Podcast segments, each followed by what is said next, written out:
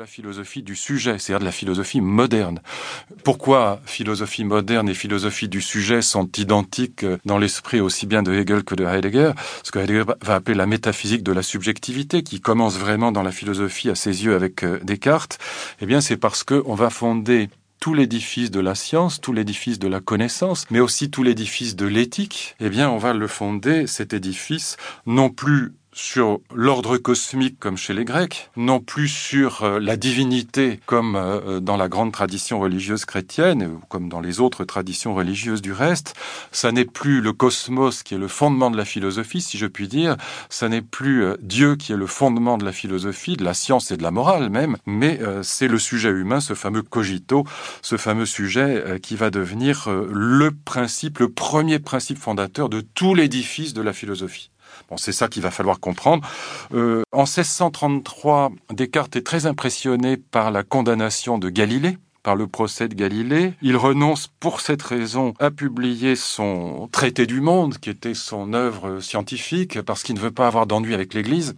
Il a peur des représailles, très clairement, et donc il met sous le boisseau ce, livre qui probablement, en effet, lui aurait valu de grands soucis avec l'Église, puisque la physique cartésienne va être très anti-aristotélicienne, très anti-thomiste, donc très hostile à ce qui est défendu par l'Église. Donc il met le livre sous le boisseau, il décide de ne pas le publier, et puis en 1637, il publie son premier grand livre. Alors je dis grand livre avec une petite hésitation parce qu'il est tout petit, c'est le discours de la méthode dans lequel on va trouver euh, bah, tout qui fait l'essentiel de la philosophie cartésienne, c'est-à-dire à la fois le doute radical et puis euh, ce fameux cogito comme premier principe fondateur de toute la philosophie. Rassurez-vous, je vais expliquer ça parce que ça ne va pas de soi, euh, c'est pas du tout évident, mais on va y revenir dans un instant. Et puis en 1641, son plus grand livre qui est Les Méditations, suivi d'une série d'objections et de réponses aux objections. Donc 1641, c'est Méditations. Oui, peut-être un mot sur ces deux grands livres qui sont tout petits.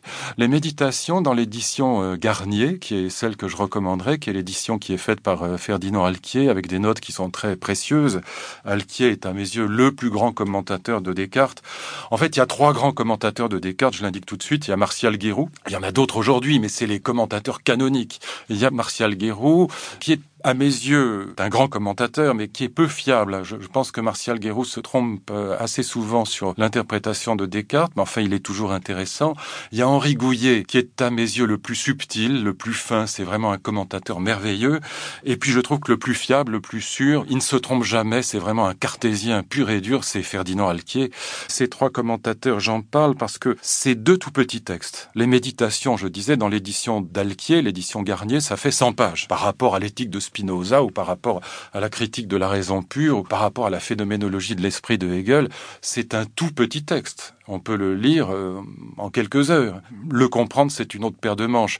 Eh bien, ces deux petits textes, le discours de la méthode et les méditations, vont susciter des dizaines de milliers de pages de commentaires. Il ne se passe pas une semaine dans le monde sans qu'il y ait une thèse qui paraisse sur des cartes, un livre publié sur des cartes. Chaque semaine, des dizaines, peut-être même des centaines d'articles sont publiés sur des cartes dans le monde entier. Et donc, on voit que ces deux petits textes ont soulevé des problèmes d'interprétation extraordinairement complexes, bien que, en apparence, il soit relativement facile à lire parce que, comme beaucoup de philosophes français, contrairement aux philosophes allemands et même parfois aux philosophes grecs, eh bien, Descartes écrit de manière euh, très lisible en apparence et avec euh, relativement peu de jargon.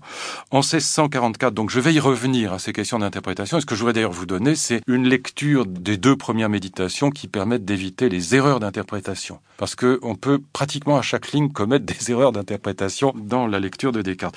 Donc en 1644, il publie ses principes, c'est-à-dire sa physique, avec les fameuses lois du choc. Là aussi, j'en dis un petit mot parce que c'est vraiment le paradoxe du cartésianisme. Pratiquement tout est faux dans les principes à part euh, la formulation du principe d'inertie, qui est juste, mais euh, pour le reste, presque tout est faux, parfois même assez délirant. Les lois du choc en particulier sont totalement délirantes par rapport à ce que dira par exemple Leibniz, euh, qui est un vrai grand scientifique, Descartes est franchement même un peu ridicule, il faut bien le dire, parce que, et sa biologie, je n'en parle pas, c'est un véritable désastre, et en même temps, c'est quand même un philosophe génial. Donc il y a là un paradoxe, curieusement un scientifique très mauvais, sauf quelques aspects de son œuvre. C'est un assez bon mathématicien, mais encore, il refuse par exemple les nombres irrationnels, le calcul infinitésimal. Il n'en veut pas pour des raisons philosophiques de fond.